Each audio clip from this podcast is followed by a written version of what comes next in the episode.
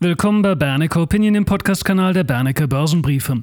Diese Episode ist eine Podcast-Variante des Aktienschnelltests von Michael Hüsken und Volker Schulz. Die eigentliche Sendung konnten Abonnenten im kostenpflichtigen Bernecker TV-Programm bereits am Donnerstag, dem 17.11.2022 nutzen, also dem Tag der Aufzeichnung. Übrigens, haben Sie Lust auf die eigentliche Gesamtsendung inklusive Teil 1 und viele weitere Beiträge der Bernecker Redaktion? Dann abonnieren Sie doch jetzt Bernecker TV. Es ist eines unserer günstigsten Produkte. Informieren Sie sich gerne über die Produkte Produktrubrik auf unserer Webseite www.bernecker.info.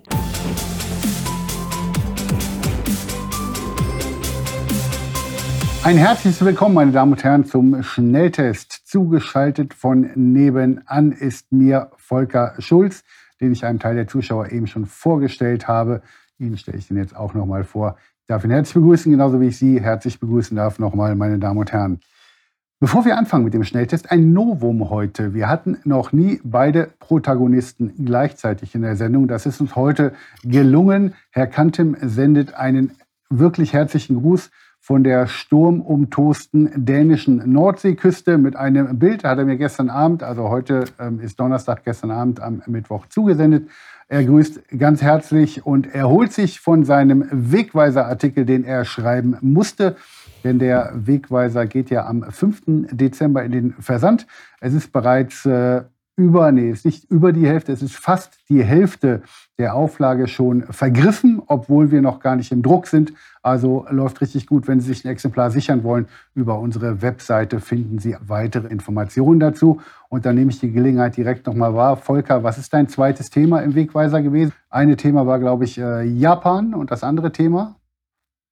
Das andere Thema war Big Tech. Ähm, Big Tech hat ja eine echte Zäsur in den letzten Monaten bekommen, ist ja gerade zuletzt nochmal kräftig unter Druck gekommen und ich lote dort eben aus, welche Investments machen jetzt nach dem Absturz bei Big Tech wirklich Sinn und wo kann man sagen, passen die Bewertungen angesichts des aktuellen Zinsniveaus immer noch nicht? Wo passt zum Beispiel KGV oder Free Cashflow Verhältnis zum Aktienkurs. Wo passt das noch nicht zusammen bei 4% Zinsen? Ja, darum geht's im Grunde genommen. Viele, viele spannende weitere Artikel auch von Hansa Bernicker, Markus Horntricht, also von den ganzen Redakteuren, wirklich lohnenswert. Und wir haben einen Vorteilspreis, der ähm, bald ausläuft. Das heißt, wenn Sie sich ein Exemplar sichern wollen, vielleicht für Weihnachten oder zum Verschenken, ähm, seien Sie schnell, gehen Sie auf unsere Seite und bestellen sich den Wegweiser.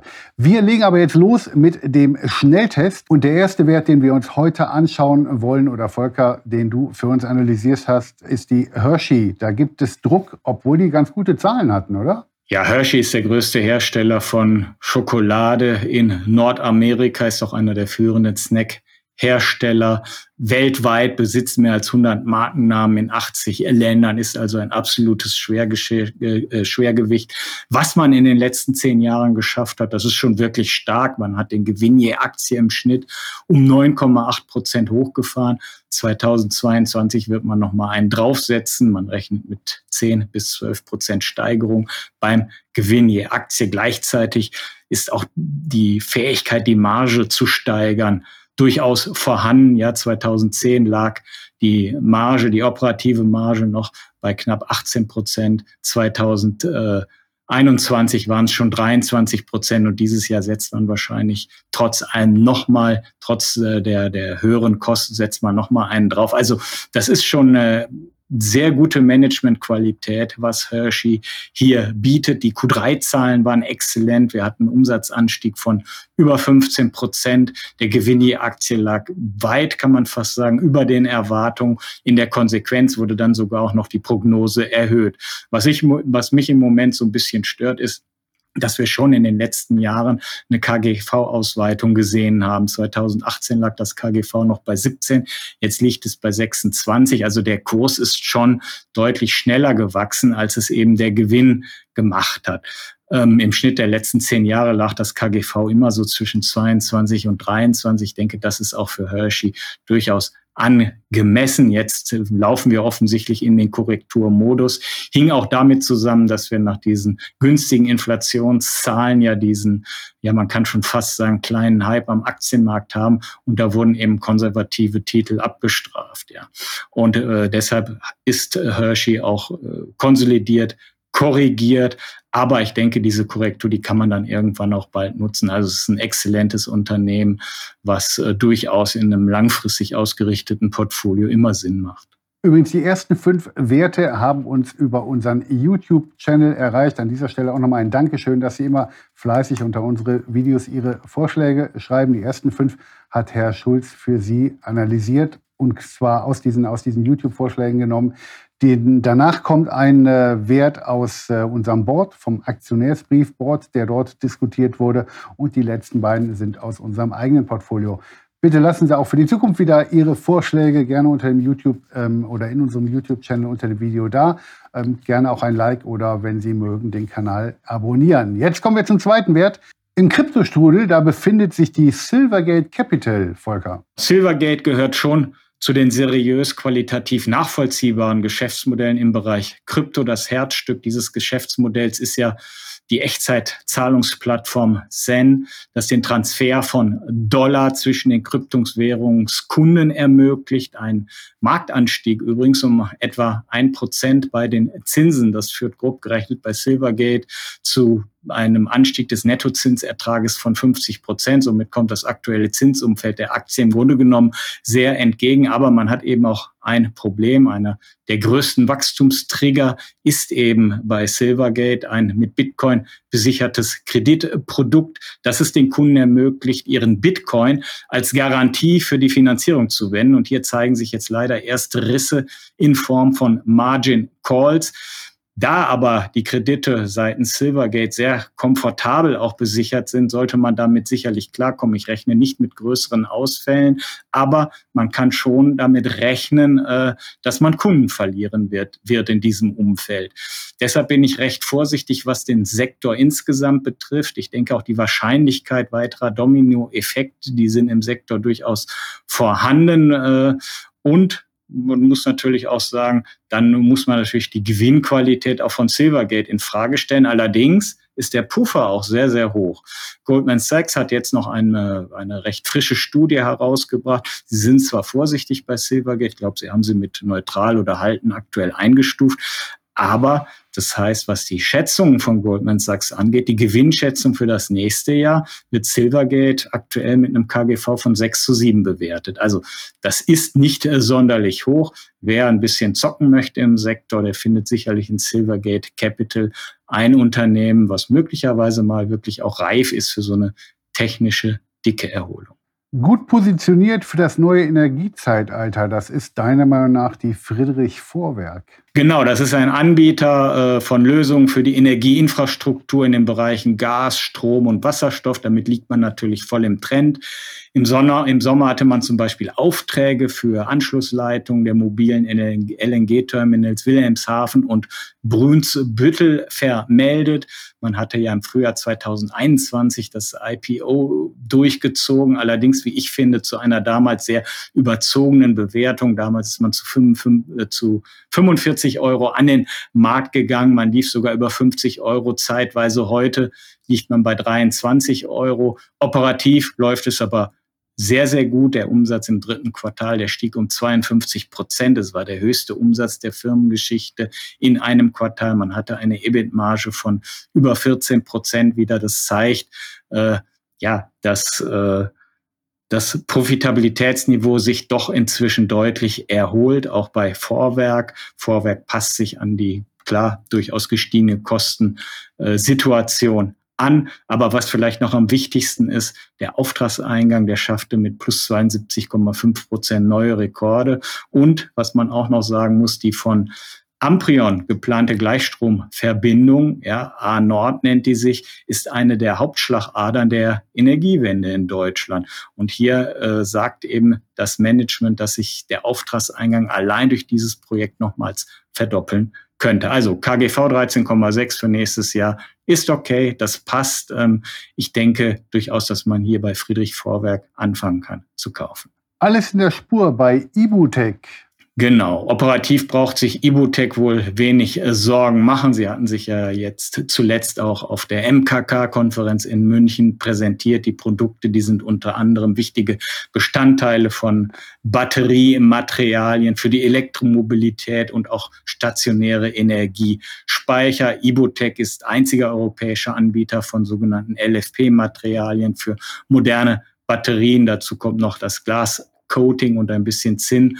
Organik, insbesondere das LFP-Thema ist natürlich sehr, sehr spannend, bietet auch Fantasie. Ja, es geht um die Schnellladefähigkeit und auch Vorteile in der Langzeitstabilität von äh, Batterien. Das ist technologisch schon recht hochwertig und wichtig. Der CEO, der hat jetzt auf der MKK nochmal die 2025er Ziele klar bekräftigt. Er sagt, dass 102 bis mehr als 130 Millionen Euro bis 2025 bei 20 Prozent EBITDA-Marge, das ist schon ziemlich fett, machbar sein werden. Ähm, am oberen Ende würde das bedeuten, dass man 2025 etwa 26 Millionen Euro EBITDA ausweisen wird.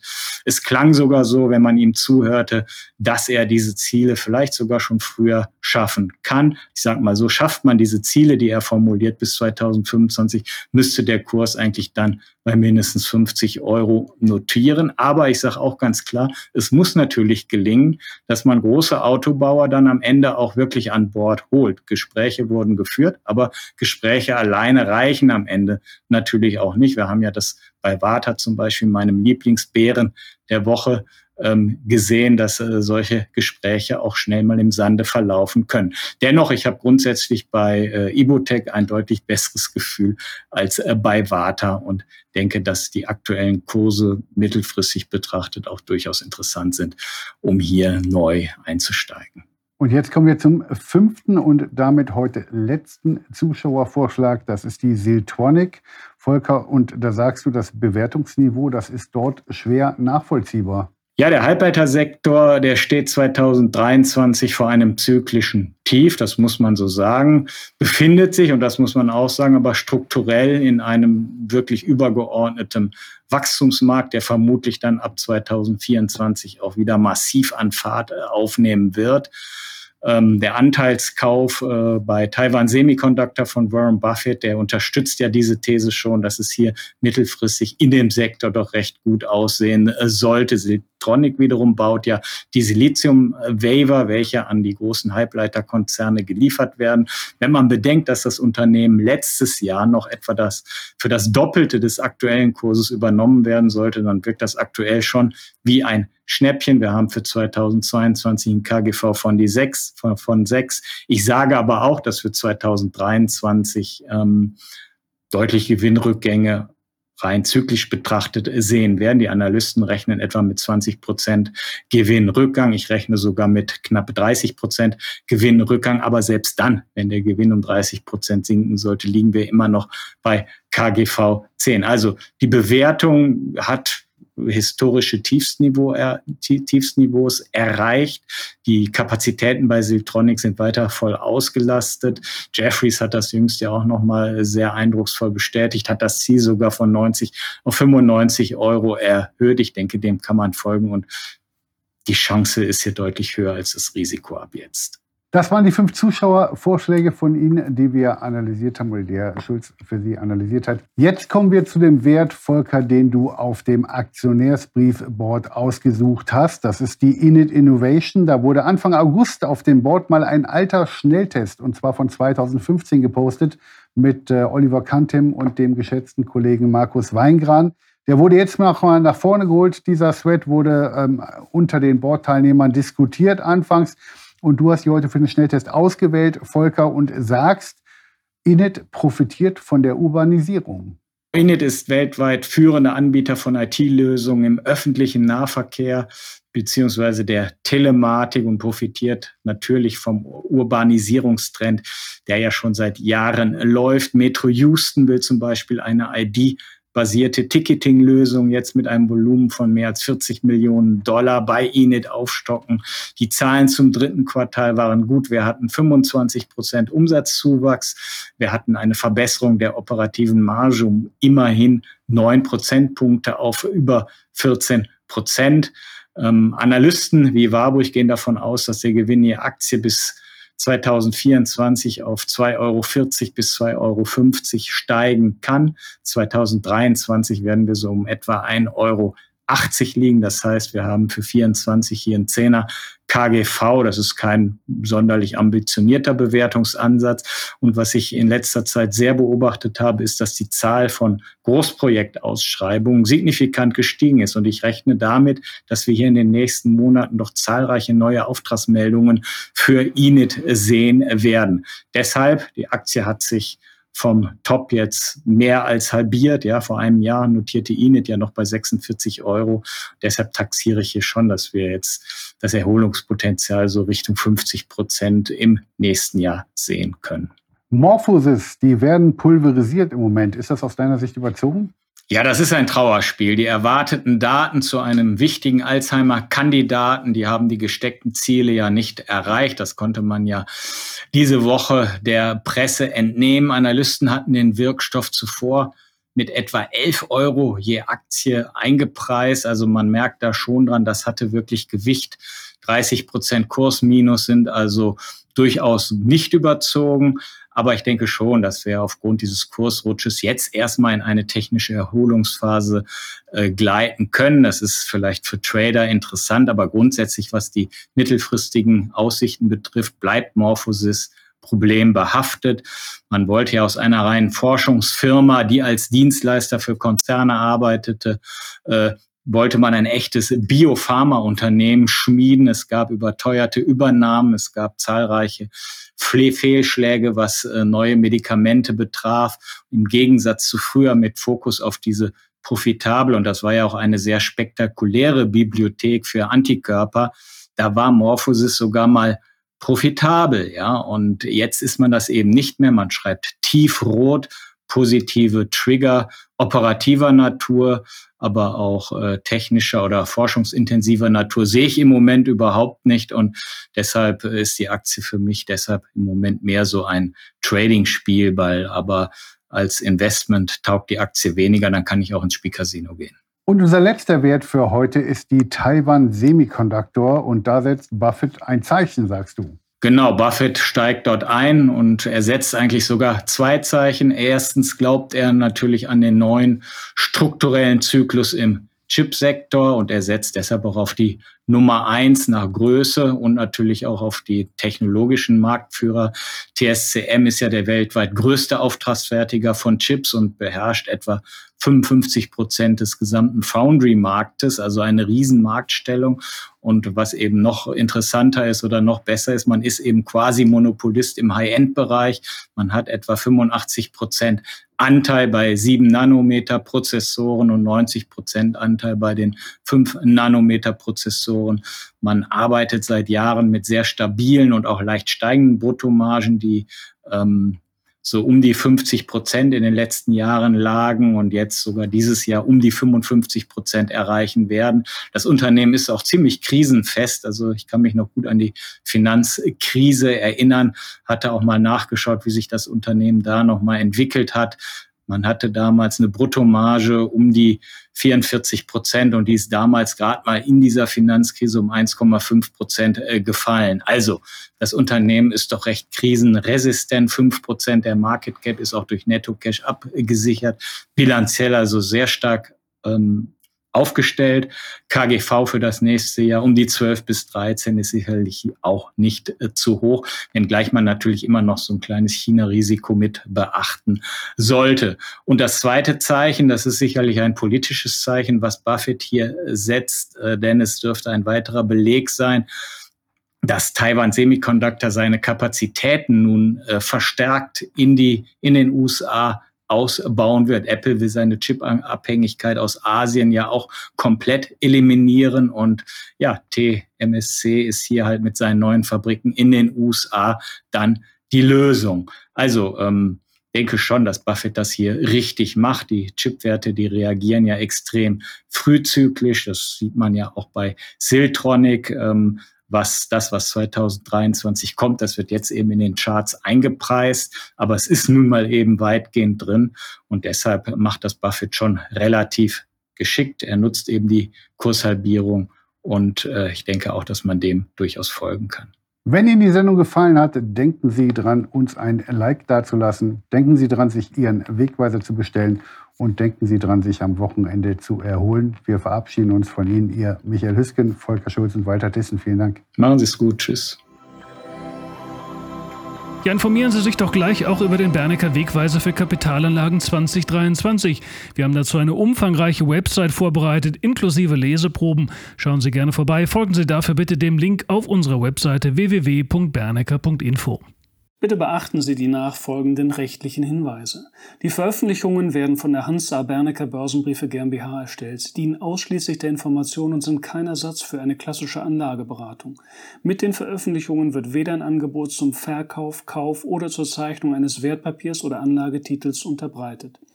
Die in den Veröffentlichungen enthaltenen Informationen und Einschätzungen zu den Wertpapieren stellen keine Empfehlung dar, sich in den beschriebenen Wertpapieren zu engagieren. Die in den Veröffentlichungen gegebenen Informationen beruhen auf Quellen, die wir für zuverlässig erachten, jedoch keiner neutralen Prüfung unterzogen haben. Die Hans A. Bernecker Börsenbriefe GmbH übernimmt keine Gewähr und keine Haftung für die Richtigkeit und Vollständigkeit der hierin enthaltenen Informationen.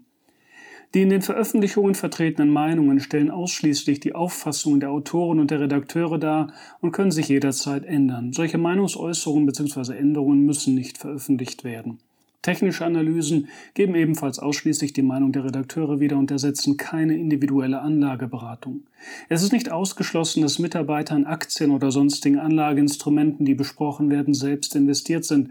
Jedoch kommen sie ihrer Tätigkeit mit einem Grad an Unabhängigkeit nach, die der Höhe des Risikos für die Beeinträchtigung von Interessen der Leser, Zuschauer oder auch Zuhörer angemessen ist.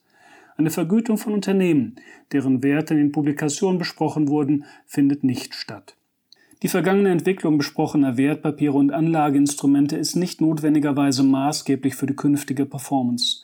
Der Wert jedes Investments kann sowohl sinken als auch steigen und Anleger erhalten möglicherweise nicht den investierten Gesamtbetrag zurück. Im Einzelfall kann auch ein Totalverlust nicht ausgeschlossen werden. Auch könnten Veränderungen von Devisenkursen negative Wirkung auf Wert, Kurs oder Gewinn von Investments haben.